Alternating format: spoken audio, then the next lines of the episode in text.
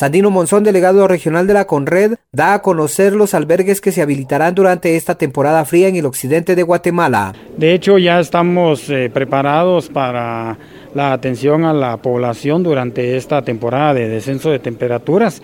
Eh, se emitió ya desde eh, hace una semana, un poquito más, lo que es el protocolo operativo para temperaturas extremas, en este caso eh, descenso de temperatura. Este protocolo ya fue compartido con todas las autoridades territoriales, eh, gobernadores y alcaldes municipales de las áreas en donde se ven afectadas eh, por, el, por el descenso de temperatura. Ya la preparación ya se tenía establecida, esto está incluido dentro de este protocolo.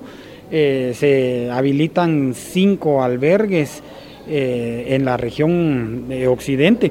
Estamos hablando de dos albergues en el departamento de Quiché, uno en el municipio de Nevaji y uno en Santa Cruz, un albergue en Totonicapán, un albergue en Sololá y un albergue acá en la, en la ciudad de Quetzaltenango. Con estos albergues eh, son los mismos albergues que se han habilitado en años anteriores. Se pretende eh, dar la atención a la población vulnerable ante el descenso de temperaturas. Sin embargo, pues está dentro del protocolo, se ha establecido hacia los alcaldes la necesidad que ellos deban contemplar si se habilita o no algún albergue para la atención a personas vulnerables dentro de sus municipios.